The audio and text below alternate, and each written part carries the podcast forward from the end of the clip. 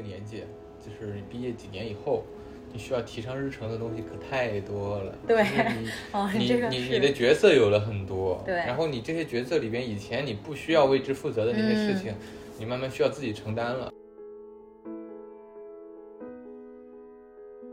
看见自己是别人能看见你的前提。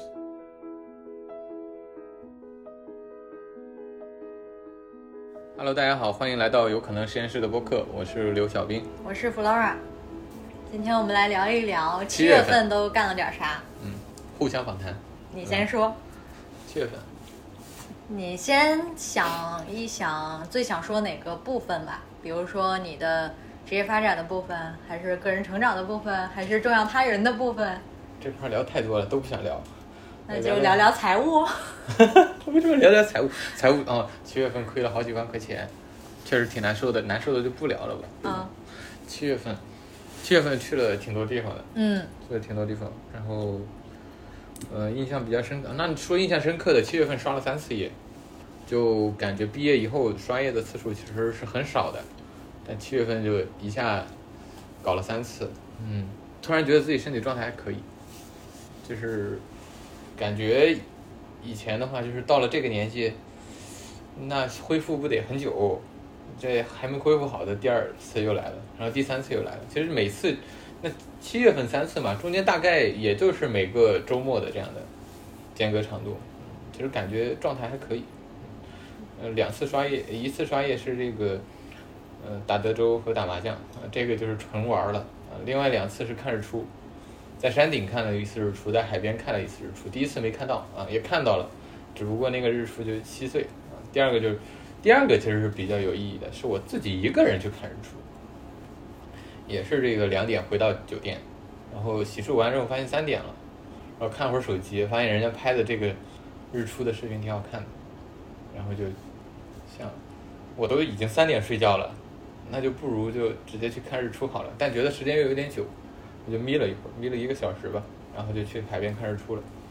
啊，当时打到车，这个司机师傅一看我拎着箱子，你去那个地方，你去看日出吧。我昨天刚拉一群人去看日出，然后就给我看他那个那个他昨天拍的照片。嗯中间有一个挺有意思的点，就是因为在厦门嘛，那个出租车师傅这个他那个嗯前边那个储物箱的那个位置还放了一个茶杯，然后放了两个茶杯，一个一个是沏茶的那个茶杯，一个是倒茶的茶杯，然后那个反正聊聊了一路，然后他说带我去一个，因为聊的比较开心嘛，说带我去一个人不多的海滩，嗯，带我去看日出了。其实看日出这个经历倒其实挺普通的，就是你看日出，其实随随便便都能看。还有重要的意义是在于我一个人去看的，嗯。然后就是从那儿之后，其实也没有特别久，我就开始自己喜欢一个人出来溜达，因为我的工作就听播客多的朋友应该知道，我的工作是天天出差的。那像我以前负责的那些区域的好多都是旅游城市，但是其实自己其实是没怎么去过的。但从这次之后，发现啊，自己一个人出来溜达的这个概率就变大了，因为我突然觉得，就是你自己做样做这样的事情，好像也可以，就是你做这些事情的时候，也是可以没有观众的，是可以一个人去做的事情的，就是认真的在体验做这个事情，然后就还挺好的。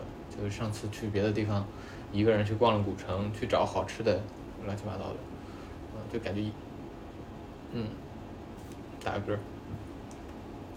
做这些动力会，我也不知道从哪儿而来，就是动力变强了嗯啊，就一个人溜达的感觉挺好的。我们来分析一下为什么这个一个人溜达的感觉挺好的。其实我也没想明白，啊，因为习惯了一个人的生活。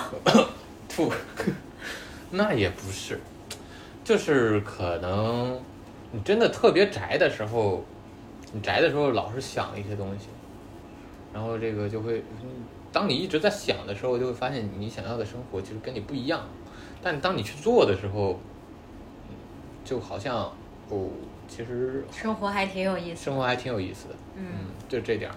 就当你去做的时候，其实你不需要想那些，就是，嗯嗯，虽然每个年纪都有不同的焦虑的东西，但只要你其实是在那个路上的话，我感觉就还好。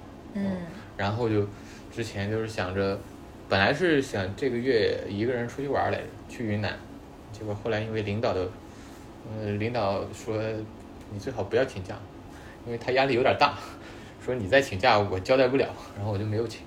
那我觉得我八月份应该可能会出出去一个人玩一下，啊，如果有人的话也也行，反正就是自己一个人去做事情的那个动力跟以前不一样了，这个可能是是这个，嗯，对我来讲可能会对未来有影响的一些事情，是什么样的影响？积极的影响吧，就是更加热爱一个人的生活。怎么听起来不像积极的描述？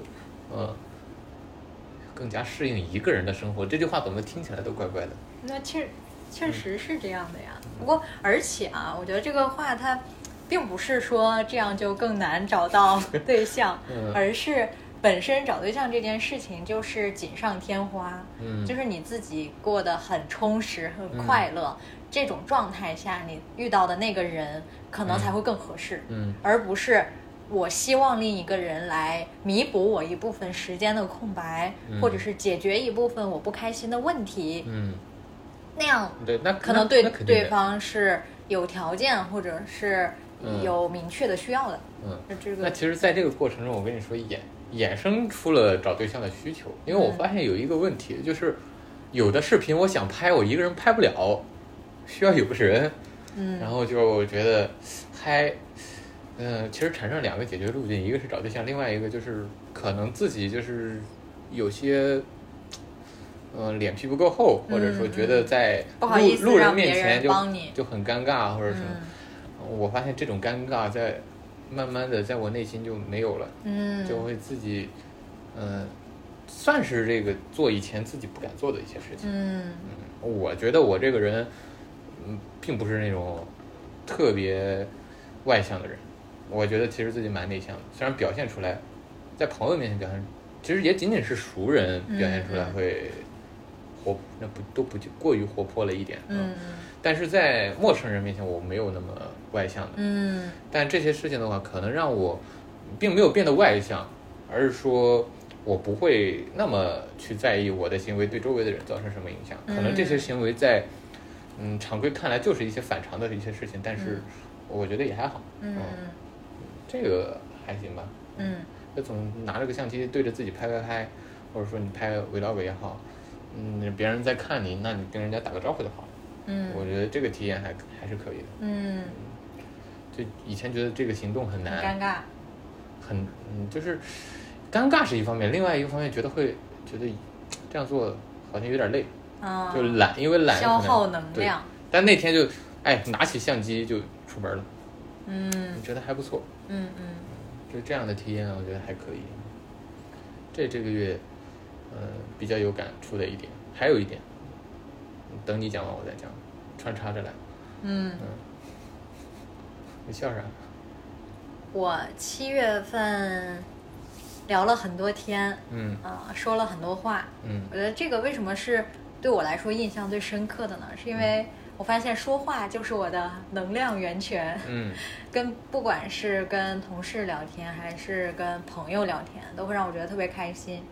所以说，基本上每个周末都有在跟一些新老朋友们约饭。嗯。所以这这七月份呢，比如说有两三次老朋友的聚会和聊天，然后这里面呢，呃，对我来说影响比较大的就是我之前的一个同事，他是一个我非常欣赏的同事，那他的生活状态呢是非常轻松，而且嗯、他能够把自己想做的事情做好。嗯啊，这个就是分享一下他的这个工作当中的成长经历啊，就是他没有一次升职是自己主动提出来的啊升职还能主动提出来啊？啊。我我没有这种体验，你对继续。但是按道理讲呢，在职场里面，你就是要积极主动的去为你自己的升职做打算呀、那确实是的。对，这个呃，按道理来讲呢，是应该是自己主动的。嗯然后他呢，就是每一次他都没有想到自己要升职的时候，都是老板来主动找他说：“我觉得你可以胜任下一个职位。”嗯或者说从不带人到带人，然后再或者就是晋升更高的职位，就是都是老板主动来找他的。因为他整个人的工作状态也好，生活状态也好，就给我一种很水到渠成的感觉。嗯所以当他在这种状态里面的时候，你发现他很自信，就没有什么好焦虑的，他也不会很担心说我这一件事儿做不好怎么办，因为遇你不管做什么样的事情都会遇到问题，那只要你遇到问题，你尽自己最大的努力，你去协调各种资源，想各种方案来解决这个问题，嗯。那这种时候结果其实是并不是你能百分之百掌控的，所以说他就不会再去为那个不确定的结果而焦虑，而是把时间和精力都放在自己能掌控的这部分上，嗯就不会有很多啊、很着急、很慌乱、很焦虑的心态。然后呢，在他这种积极的努力之下，他每件事情又都取得了很不错的成果。所以就是他整个人的这个工作状态，再加上我们会聊到他的一些生活，那整体我觉得都是我很欣赏的状态。所以呢，我会去询问一些他对于我未来的这个职业发展的建议。嗯，一方面是他很支持我现在的选择，所以我觉得在这一点上也给了我很大的这个信心。就是我之前可能如果是单纯从我自己的出发点来看这个选择的话，我并不能够判断这到底是好还是不好。就是你在职业发展这个路上面，你确实是需要一些比你多工作了五年、十年的一些前辈来给你一些建议的，而且他们的这个，嗯，就是他看你现在的这个发展有点像，就是能更客观，而且他有这种一个过来人的视角。你这个就有点像我们这个周四晚上嗯嗯，跟我们一位朋友的线上聊天儿，对就是这个，嗯，更多的是自己的想法被正被认同的那种感觉，可能对会重要一些。对，而且并且是，首先这个人是你认可的人，对，首先是认可的人，他又很认可你的选择，就这种信心其实是很重要的。因为我自己在做选择的时候，我觉得，嗯，其实我已经算是想的比较清楚了，嗯。但是我还有一部分动摇的部分呢，就是因为我就是也没有工作非常长的时间，对，所以我判我的判断呢，一定是这个有限的，啊，这个对，确实是，就像啊、刚刚毕业的小伙伴来跟我们聊，这是其实是一样的状态，对，就是他自己是有想法的，对但是就是这个想法可能就是真的有人在后边跟你说一下，你这个是可以的，对对对，嗯，这是一个聊天儿。对，嗯，然后这这个是我，嗯，怎么说，对我来说帮助很大的一个聊天，嗯。所以我觉得我大概隔个三四个月去找他聊一次天，每一次的感受就是感觉像去加油站一样，嗯。就感觉是对我来讲是一个充电的过程。嗯。就每次跟他聊完，我都觉得未来可期，信心满满。对，嗯，这这这是对我帮助很大的一个聊天。然后还，呃，还有几个类型的聊天啊，一个是也是跟之前的老朋友聊天，那这个聊的就是一些比较现实的经济问题。嗯，就是你在这个年纪，你要怎么为自己的经济状况做打算？你当你有了一定的这个积累之后，那你现在的这些钱要你是要做投资也好，还是你考不考虑呃买房，还是其他的形式？但是这是一个需要思考的方向。嗯，然后我觉得这个也是需要提上日程的一部分。是的，发现到了我们这个年纪，就是你毕业几年以后，你需要提上日程的东西可太多了。对你 哦你这个你你的角色有了很多，对然后你这些角色里边，以前你不需要为之负责的那些事情，你慢慢需要自己承担了。对需要自己承担之后，发现需要需要学的那部分知识还真挺多的。对那比如说，你要决定自己给自己做饭吃，你得学会做饭。嗯学会做饭其实还还是需要些时间和精力的。嗯。然后你要，嗯，像财务这种其实是比较庞大的一个对，系统了。是的，嗯这也是为什么我觉得很难开始的一个原因。嗯，嗯，就这个，一提到这个，就这个月亏了好几万。啊、就是嗯，你应该有自己的这个投资的逻辑，嗯。就包括现在什么资产是好的资产，你的钱应该放到哪个位置，对。嗯，买房还是不买房，对。买什么样的房，对。啊，大家都说这个要买核心资产，什么是核心资产？就这些其实是还，呃，主要是市面上也没有出现特别好的这种，嗯，金融金融机构啊、服务机构啊，给你一个很好的选择方案，啊，平民化的这种方案基本上没有，嗯。那你需要自己去做一些学习和探索，嗯啊，你还要健身是吧？你要嗯保护身体健康。嗯完了到了这个年纪，还有一个命题就是你开始要注意你的疾病预防了，不是身体健康的问题，还有一部分疾病预防。嗯就嗯天天早上炫西兰花，就是你开始注意这些，其实有很多，就这些可能在我不断的这种谈话里边会会去聊，嗯因为不同的人可能在某一些方面他自己有一些有一些现成的一些经验了，就可以借鉴一下。嗯，对，是的。啊，这就是第二部分，这嗯。确实我我也会有这样的感受，就是很多你以前都不用考虑的嗯。部分呢，你慢慢的会发现它变得越来越重要了，你必须要去积累一些知识，要去做一些选择和判断。嗯。然后第三个类型的聊天呢，就是跟我们同龄的朋友们聊天。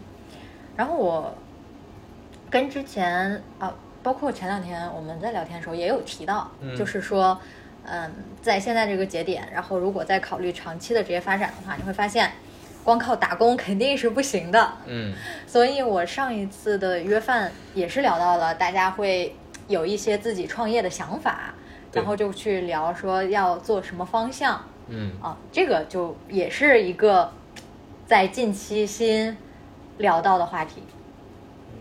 我这这两次跟几个朋友聊天也是聊到这个，嗯什么，新新能源电池回收，对对，所以可能可能就是也是因为工作了几年的时间，嗯。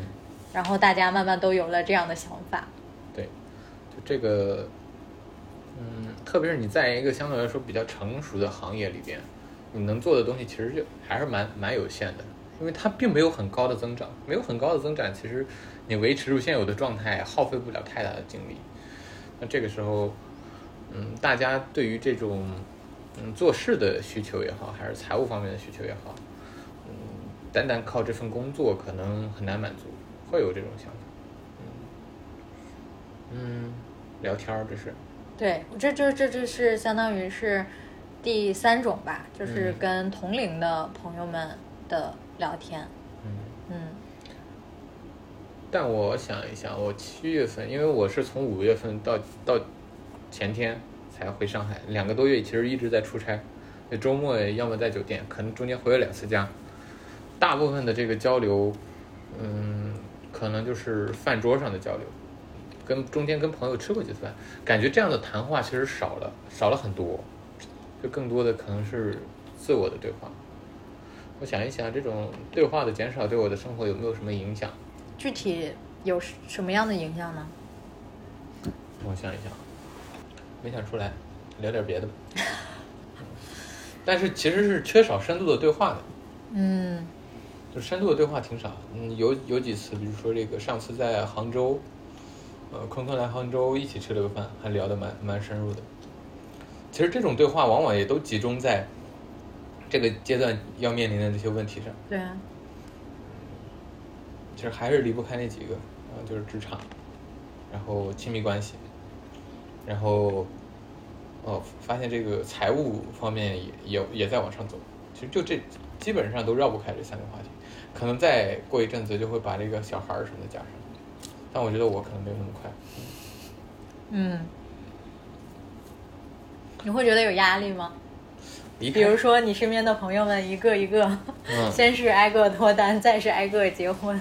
咱们不是说聊一聊一下七月份的快乐，然后就聊成这儿了，太过分了，真的。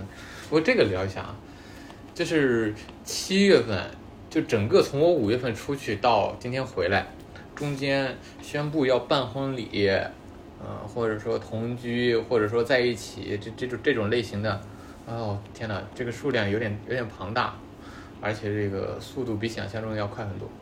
但是就是包括昨天那个甜甜去拍婚纱照，就大家一定这个国庆去看婚礼的机票这种，说实话，怎么可能没有压力呢？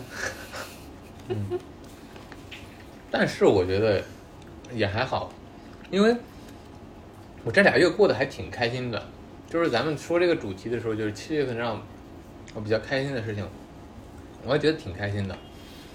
嗯，但是只有在什么时候我会觉得有些焦虑呢？就是，嗯，就是在我想拍某个镜头的时候拍不到的时候，只有这种时候才有这种，才有才有这种感受。嗯，然后其他的好像也没有了。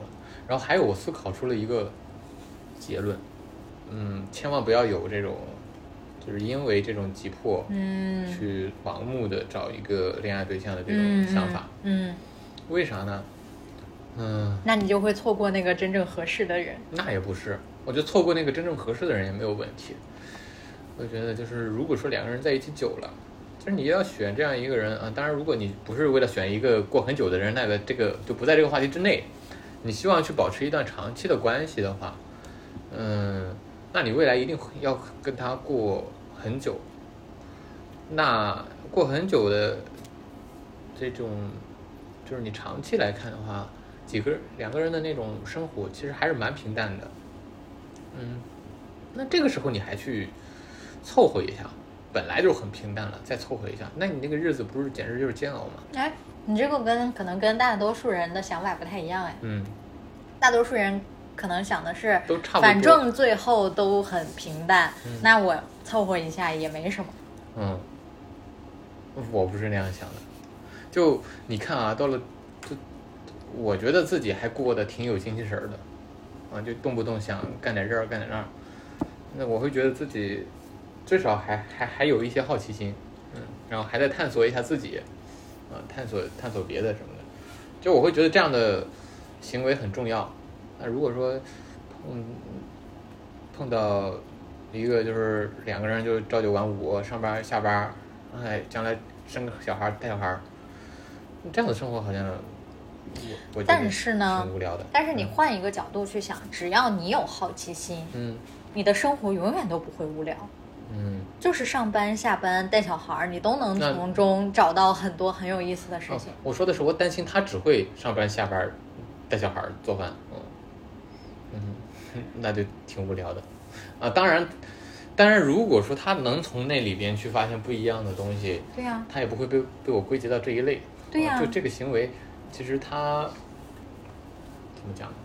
所以就是比如说你对于对方，你就是希望对方是一个积极探索新鲜事物的人，你就照着这个标准去找的话，其实也不会发生你担心的这个。就这些行为，其实我不排斥，就是、嗯就朝九晚五上班下班，嗯就是这里边还是有很多嗯值得关注的事情的，值得嗯关注的细节，嗯嗯，啊或者说什么样子，对啊，我觉得就是因为未来的生活太漫长了，嗯所以肯定很多的快乐都是来源于细节。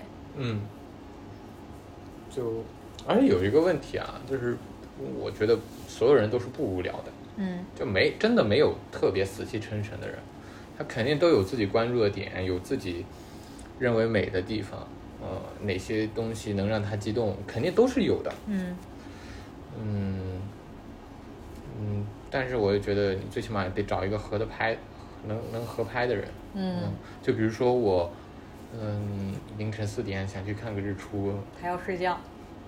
那他要睡觉也行，那这呼应他五次，总得有那么一次响应了吧，嗯对吧？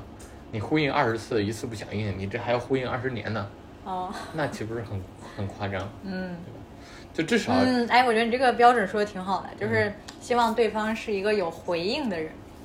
可能不管是你想要做什么事情吧，包括你的一些情绪啊，你想要表达的想法呀，嗯如果那对方就是没有什么反应，很平淡的话，你可能也会觉得很把呼应换成响应吧，嗯就是这个是主动的，嗯就是你最起码得在一个调儿上。怎么又回到了谈恋爱上面啊？就是这个看到那么多人，会不会焦虑这个事情啊嗯？会关于找什么啊？然后还有一个想法就是，其实，嗯，认识一个人还是挺困难的，嗯就先过着这样自己开心一点的生活吧。嗯然后嗯遇到了就遇到了。嗯然后今天早上接了个电话，我小舅给我打了个电话，就让我这个关注一下我妹妹的那个情感状况，然后到最后问了一问了一下，要不你啥时候结婚？哎呀，把我搞得有点难受。嗯 嗯，就是好像这个事情在嗯，在世俗的标准里，你现在这个年纪件应该应该做的事事情，但你的内心是选择了，嗯，就是我没有觉得他他应该，就是你选择了你自己的内心，这个时候其实你是少数人，我觉得也也也不是说，嗯，别人认为应该做，你认为不应该做。嗯，那对这样也描述也不贴切，，嗯，就是你可能也是想，我也想，我不是不想，我做不到，对吧？对，就是，嗯，就是这种状态。我不是，我就是，而且他在他其实还是有差异的，在他们看来有一些合适的，你就可以结婚了，啊嗯，就你会产生一些不一样的想法。当你这个不一样的想法呈现在特别是有时代差异的这些人身上，就是你就变成了那个少数人。就是其实你反抗这个标准的人其实是少数的，大部分人其实是不反抗的，就是该相亲相亲，差不多那可以结婚了就是结婚了。嗯就是当我，其实我也觉得可以结婚了就可以结婚了，但是没有遇到那个人，不是？就嗯嗯啊，就是但凡你坚持一点，你可能是一个少数的人。那这个事儿，我为什么说我对这个事情就没有那么焦虑了？我就觉得，既然你选择了是那部分少数人，那你就应该承受那一部分该有的舆论的压力啊。就是这个，你既然这么选择了，嗯，就像那天我们聊天，它一定是一个相对来说相对孤独的道路，就是你肯定在这方面跟很多人有意见上的分歧。那我现在的呃嗯状态是什么样？就是我接受这些东西的存在，而且它一定是存在的，而且我已经准备好面对它。所以我会觉得，哎，我也就二十六岁啊，我我好像也没有那么急，嗯，就是现在没有对象好像也可以，嗯，就我觉得可以再等等。嗯而且就是按照我们认识新朋友的速度，嗯，我觉得已经很可以了。嗯只不过前一阵子可能比较迫切啊，还是很想去主动结交。那我觉得好像也还好吧。你在笑什么？嗯 嗯，就我觉得这个速度已经可以了，就按照正常的我们去，呃，这种认识新朋友的，我觉得我我我们这帮人还算还算多的，就身边的这个朋友圈子其实是一直有新朋友加入，新朋友加入的，那我觉得是没有问题的。就包括今年上半年，其实蛮多人给我介绍的女孩子，但到最后好像，嗯，这种刻意的认识也没有什么好的效果，而且基本上也没有认去见什么人。嗯只不过加了个微信，仅仅是加了个微信而已，那样的效果好像也不是很好。嗯就现在就就这样呗，我自己的生活反正也挺有意思的，嗯，那就先待着。然后啊，我就说我觉得第二个点吧，然后就是那天就今天看完电影回来的路上我说的，就是啊不是就在这儿说的刚刚，就是人跟人之间的灵魂有无法逾越的鸿沟，所以我们可能用什么音乐啊、电影啊、歌曲啊，这什么歌曲写作啊，就各种各样的去拉近彼此的距离。然后我会发现啊，就是即便是你非常亲密的人，嗯，你没有交流的话，那也会产生很多的隔阂。即使你有了很多的交流，依然会有很多你觉得对方跟你想象不一样的那些地方。所以我会觉得对亲密关系没有抱有那么大的幻想，就是这个人一定特别懂我，或者说支持我所有的行为，或者什么什么样子的。其实这个状态可能在你们非常持久的这样沟通后，会有一会有一部分的默契，但我对这部分默契的期待其实也没有放得像以前那么高了。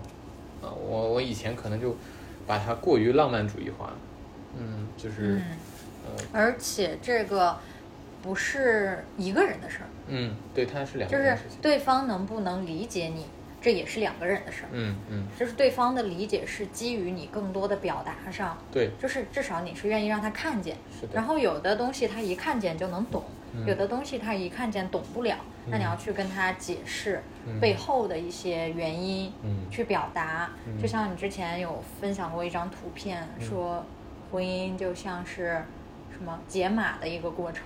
嗯，我忘记了，哦哦，我知道了。对，就是可能在产产生矛盾的时候，我们需要尝试不同的编码方式去对跟对方沟通。对，嗯就是这样的。就是可能你认为你表达的很清楚了，但是这不是对方的编码方式，他解读不了，那你就要再努力换一种方式。嗯其实这是两个人在努力的过程，嗯而且当你你越来越能够很清晰的表达你内心的想法的时候，那对方其实是越来越了解你的。对，而且就算在对方很了解我们的时候，也会产生很多的误解，就需要不断的沟通来对对来建立双方的信任，而且嗯就是需要需要不断确认的。对就那天看了一个视频就，我觉得对我印象还蛮深刻的，就一个老人原先就是还走路还蛮正常的，大步流星的走着，然后走到斑马线那里，他要过红绿灯，然后刚好被行车记录仪前面的后面都记录下来了，就是他突然开始小碎步走路，就一步一步一步走的特别小，过马路看起来像为难司机一样。然后后面就有很多评论说，就是这是就是那个嗯嗯帕金森，反正什么综合症，就是你越急的时候反而越走不了，他可能需要启动一会儿才能走得很快。就但是如果说我们只看到那个场景，假设我是那个司机，那可能这个人是不是我不了解这个的话，是不是他在为难我，还是那什么，嗯是不是会生气？是，所以我现在就是会觉得人与人之间，嗯，你期待一个就是能够你点个头，对方就能回应你的人，我觉得这样可能是这是不太珍惜的东西。这是不太合理的期待。不是有这样的情景存在的，就嗯朋友之间啊，恋那那人之间那，也只是可能你们在某一个方面有这种默契。它其实是高光时刻，对对而不是应该是平常的东西。对对对那我就觉得，嗯，最欣赏自己的可能还是自己，嗯所以这就，嗯，回到这个月，我为什么一个人做去做很多事情？就是这个月其实更多的聚焦在就是我看见我自己这件事情上。嗯嗯，就我发现，嗯，自己，嗯，就无论说是自己鼓励自己啊，或者说，嗯，在有情绪的时候去安抚啊，嗯，就会在这个月做的会很多。嗯就这就为什么咱们在出去看电影那条路上说，我感觉有点人格分裂了，就觉得自己有好几个自己嗯，在在不同的自就是己对话。你了解自己更多了。嗯，反正就是我会，呃，就是啊，这几个月聊天里面一直重复的这个，就是我大于我们这件事情，就是把我放到群体之间，恋人、家庭，或者说跟其他人，就是我一定是在群体之上的。但这个跟跟之前聊的集体主义、个人主义不一样啊，就是在呃认识自己、认可自己、看见自己这件事情上，呃，会想想的比较多这两个月。嗯然后会比较坚定的，就是说，嗯，哪怕对方有误会啊什么的，这些第一个是没有关系，第二个就是没有他，其实我还有我自己，嗯，这个可能会比较重要。对，是的。嗯，反正这种感觉还还蛮好的。嗯，而且我一直觉得，看见自己是别人能看见你的前提，就是你没太理解。嗯，比如说你期待对方很了解你，或者说嗯他能理解你的想法，哦这个前提是你能理解你自己的想法，你很了解你自己。哦这个就举个我来举个例子，就是你说的这个，就比如说你有情绪了，嗯你自己都看不见自己的情绪，对方可能也很难理解你到底怎么在想的。比如说你难过了，但是你表现出来的是愤怒，对，是发疯，发酒疯，嗯，对吧？哦那别人很难理解你啊，可能会把你理解成一个，嗯，呃狂与狂躁啊，或者说酒品不好啊这种表现。但你其实你没有把自己很难过这个事情编码表达给对方。嗯对，而且就是我们可能因为缺少情感价值方面的教育，导致我们描述自己的情绪，嗯、可能都很困难。我到底是什么情绪？好多时候其实是描述不出来的。嗯就包括，呃，对父母有一些愧疚感、负罪感，啊、或者说，嗯，面对强权的时候有些胆小、怯懦、恐惧，其实这些词我们不常用的。嗯真不常用，就是，嗯、就就像之前那个，嗯，在群里看到那个，就是描述自己心情的一百个词语什么的，嗯第一反应觉得这玩意儿挺挺搞笑的，嗯第二反应就觉得，嗯，还真的是很有价值的，对就很多词语。你会发现，就别人不能表达你的心，就是你自己不能表达自己心情，但是有的人可以。有些人的，呃，写作的能力，或者说把一件抽象的事情啊，用具体的文字表现出来的这种能力，啊，确实挺令人着迷的。嗯，嗯，聊完了。从哪儿聊到这来着？忘了。总之就是看见自己。啊，反正这个月基本上都在做这个主题，因为嗯我出去了，我也只能一个人住。嗯呃，就一个人一直住酒店，呃，嗯两个月就一直住酒店。嗯嗯然后它跟在上海还不太一样，因为在上海你看不见自己，因为你每天的生活就非常的非常的小，就只有那么多。但出去以后你会看到很多人，嗯然后看到很多人，你会发现很多人看不到自己，嗯，是嗯的，，而且看不到自己之后，其实会很迷茫，嗯，就他会活在别人的要求里面，他对，就是活在一个参照系里面。嗯，活到别人他他一定会活到被 PUA 的那个位置去，嗯啊，当然这个不是受害者那个那个叫什么，那叫什么定律？煤气灯吗？不是不是，就是那个受害受者。受害者有罪定律，哦这个跟那个没有关系，就是啊、那那确实是这样的，因为所谓的被 PUA，无非就是你把评价自己的权利让给别人了，嗯那就是他说你好，你就是好；他说你不好，你就是不嗯好。当然，让渡权利会获得一部分安全感，嗯，但是长期来看，这个过程其实会很痛苦的，让渡权利为什么会获得安全感？嗯，因为你不用自己做选择，不那用自己那，那获得的不是安全感呀，嗯是安逸。你不用自己做选择不一定安全，但是你省事儿。你就我就是短暂的安短期的安全吧，嗯，这个这个安全它建立在你要信任对方不会伤害你。嗯，你都把权利让给一个人了，那他岂不是就可以随便伤害你？那些伤害是有确定性的，嗯他们可能觉得这个不安全感来自于不确定性的那个威力会更大一点。嗯，就是对方是不是伤害你，你也不确定。嗯嗯，没太理解。就是你，比如说，你就让，呃，就拿这个男女朋友举例子，嗯这个女生什么事情都让这个男生做决定，嗯那他是让出了他的权利吧？嗯，这个男生会不会伤害他，他也不知道。会伤害他。可能就比如说，有的时候有的时候就是让他牺牲一部分，对，就是你就得在在家洗饭、洗洗洗、嗯洗饭，但是、也有可洗衣服、做家务这能，但。是也有可能有的时候不伤害他，嗯，对啊，所以这对他来说这些都是确定的。伤害或者是不伤害，他也不知道呀。嗯嗯，这该咋说呢？但是这个不重要，但这些都不重要，哦就是反正就是不要把评价自己的这个权利放在别人身上。其实我没有想太清楚，有有些人就是希望别人替他做决定的，嗯因为做决定可能会让他恐惧。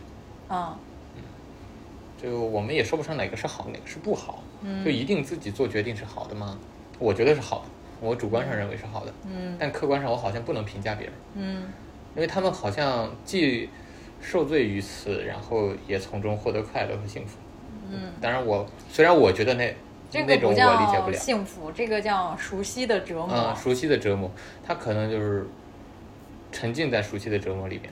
嗯嗯，我觉得不好，但他的体验是什么我不清楚。嗯从哪儿聊到这儿？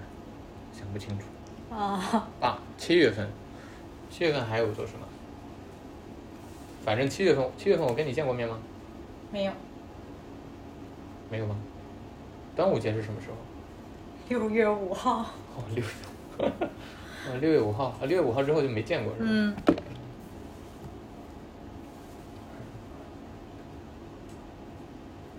然后呢？没有什么。嗯，好像一个月其实挺快的，对，就比想象的快，就是出去两个月，瞬间就两个月了。而且我们聊的，就比如说对我来讲，我聊的更多的是这一个月当中的那四个周末做了什么。嗯，我基本上也都是周末，嗯嗯而这四个周末好快啊！嗯看个日出，一个周末没了。通个宵一个通个宵一个周末没了。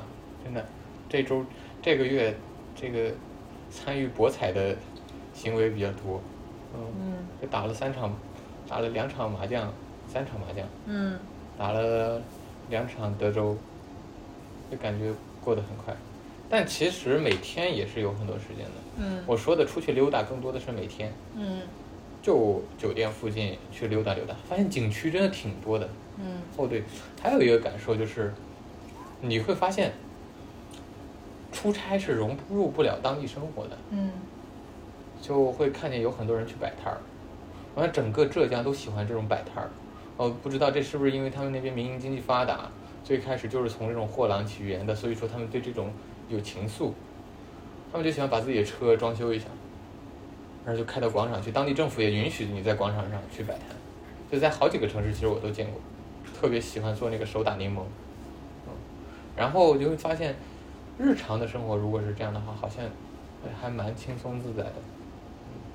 啊，当你去逛的时候，就会看见各种各样这样这样的人，就是，嗯，市井的那种烟火气息，嗯。发现跟自己是没有关系的，嗯。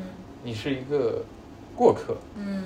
就是你是一个看的人，嗯。你出差是没有办法参与到其中的，嗯。这让我觉得有点遗憾，嗯。嗯，但好像也没有什么办法，嗯，以后也可以去摆摊儿。嗯，是，就是你如果长期出差的话，你这种事情好像没有办法参与到里面，嗯。然后我一个人就，那这这儿吃点儿那吃点儿，然后看一看拍一拍，发现这样的生活拍多了，也好像挺无聊的。你嗯看多了其实是没有意思的，嗯然后就得做点什么。然后我就想啊，到底应该做什么，才会让自己，嗯，觉得是自己内心更加认可的。然后那天我就看了那个，呃，Papi 酱和那个罗翔老师的一个对谈节目，嗯，我也看了那期。嗯，我还觉得，哎，还是有感触的，就是你去看见不一样的人，然后，既然我有这个看见很多人的机会，那我可以帮助看见，这些做的事情应该是有主题的。然后前一阵子就一直啊拍拍照，发发这个短视频，就全是这种碎片的打卡，好像看了很多，其实意义并不大。嗯，或许可以做些事情能够帮助看见，聚焦到一些具体的人和事上，嗯，然后看完那个视频还有另外一个感触，就是真正值得关注的人少之又少，这句话我记得非常清晰，嗯。然后就发现，确实你仔细想想，真没几个，但是这些人都不在我的身边，嗯。哦，这个其实还是蛮值得反思和自省一下。的。嗯。嗯，就是自己觉得很重要的人好像没有在身边，嗯或者说有些位置上还没有这样的人，嗯嗯，是得好好想一想。嗯哎，这又开始焦虑了，也没也没有，嗯，嗯，挺好的。我觉得嗯我们的播客就记录了刘小斌脱单前的焦虑时光。那没有焦虑。听一听，一共有多嗯少期播客嗯提到了单身？然后其实这个他说关注的人少之又少吧，自己可能是最重要的那一个。就我就发现对杂七杂八的好像就没有那么关注了。嗯，差不多了。嗯，七月份的一些快乐的时光，好像讲的也不快乐，整个过程嗯，挺快乐的呀。快乐的吗？快乐吗？你快乐吗？我快乐吗？我讲的过程中快乐吗？我不知道。啊 嗯但是，就是回顾整个的过去的这个时间的感受，至少是比较开心的呀，嗯，就至少这段时间其实是很充实的，对吧？我做了很多事情的，嗯而且聊起来好像就不务正业一样，工作也做得很好的，嗯嗯嗯，就近期真的做得很好，啊呃，是吧？这个，嗯，确实工作上还是蛮顺利的。嗯，一个是工作方面比较顺利，再再一个就是无总结总结你的方法论，给大家分享一下，下一次。工作的方法论。嗯，不用讲那么具体，但是具体做好一件事儿，怎么做好一件事儿，肯定是有方法的呀。这个可太抽象了，嗯，好好想一想，然后你可以拿你的事儿来举个例子不太合适吧？啊、那你就换一个。嗯，你把包子铺好好讲一下。嗯，好，好，大家再见，再见。拜拜。